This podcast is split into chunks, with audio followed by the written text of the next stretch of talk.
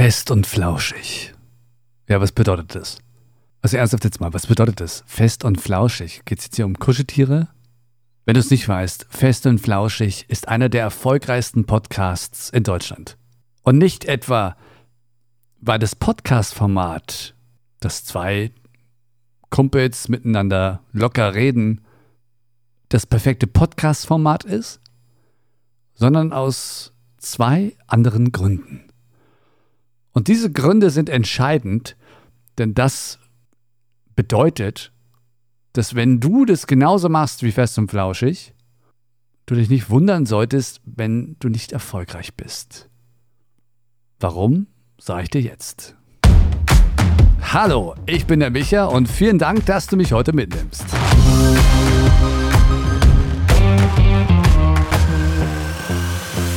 Jan Böhmermann und Olli Schulz. Ja, das sind die zwei Gründe, warum fest und flauschig funktioniert. Nicht, weil das Podcast-Format perfekt ist. Denn kopierst du jetzt dieses Format, garantiert es nicht Erfolg oder einen unterhaltenden Podcast. Wenn du dich jetzt mit deinem besten Freund, deiner besten Freundin locker unterhältst, wie zum Beispiel auch Barbara Schöneberger mit ihren Gästen, bedeutet das nicht, dass Leute das gleichermaßen toll finden. Beide Podcast-Beispiele funktionieren durch die Personalities. Barbara verspricht sich und du hörst trotzdem weiter. Also man kann sich versprechen und man muss seinen Podcast nicht optimieren, zum Beispiel indem man ihn schneidet. Nein. Diesen Schluss sollten wir hier nicht ziehen. Denn als Fan von Barbara Schöneberger verzeihen wir ihr solche kleinen Details. Denn du bist nicht Barbara Schöneberger. Neue Hörer müssen dich und deinen Podcast erstmal genauer kennen und lieben lernen, um dir Dinge zu verzeihen. Diesen Bonus hast du nicht. Barbara Schöneberger und Jan Böhmermann und von mir aus auch Olli Scholz haben diesen Bonus sich jahrelang erarbeitet. Sie sind im öffentlichen Leben, wie man das so schön sagt, sie sind prominent und sie haben eine gewisse Community aufgebaut, die sich so ziemlich alles reinziehen, was die Herrschaften und die Dame machen. Und bis die dann erstmal irgendwann enttäuscht werden, dauert es echt eine ganz schön lange Zeit. Erstmal wird sich alles reingezogen. Du kannst gerne hingehen und auch einen Podcast machen wie Fest und Flauschig. Also einen lockeren Laber-Podcast, wo du dich über Gott und die Welt mit deinem besten Kumpel oder deiner besten Freundin unterhältst. Aber erwarte nicht, dass er genauso erfolgreich ist.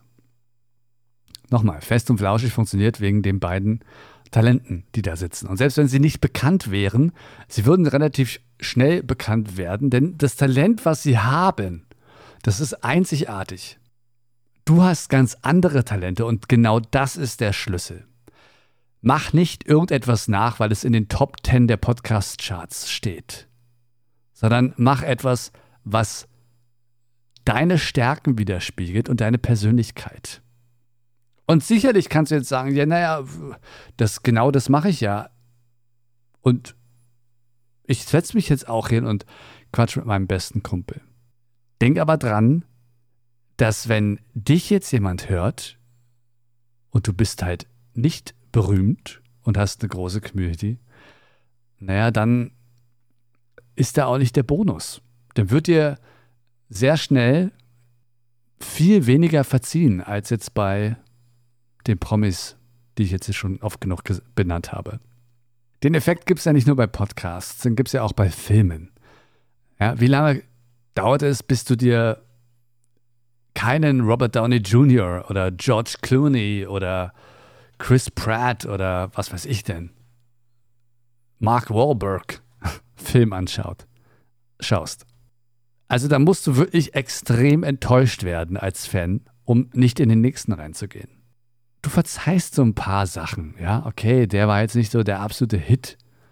Aber trotzdem bist du noch George Clooney-Fan und du gehst dann in den nächsten wieder rein.